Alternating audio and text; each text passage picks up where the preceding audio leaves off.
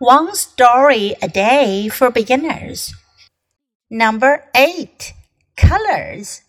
One day, red and blue were arguing about which color is the best. Red said, I get all the attention. Blue said, I am the color of the sea.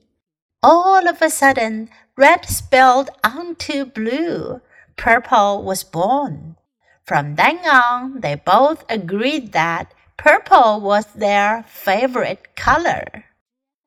这篇小故事讲的是 colors 颜色，color。One day, red and blue, red 红色，blue 蓝色，这两个都是 color 颜色。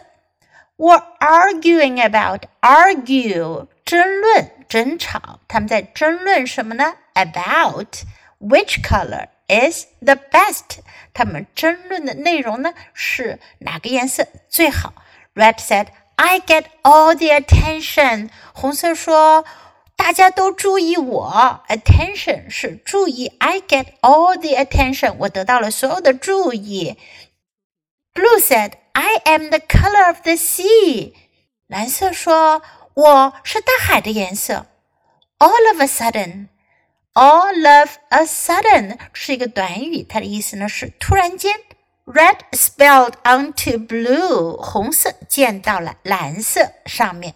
Spell 溅洒。Purple was born，紫色就诞生了。我们知道 red and blue 会变成 purple。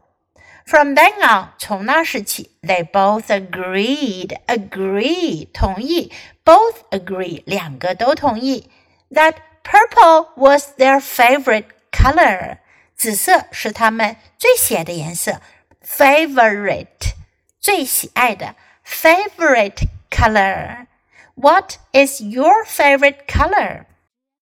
Okay, now let's read the story together. Colors. one day, red and blue were arguing about which color is the best. Red said, I get all the attention. Blue said, I am the color of the sea. All of a sudden, red spelled onto blue. Purple was born. From then on, they both agreed that purple was their favorite color.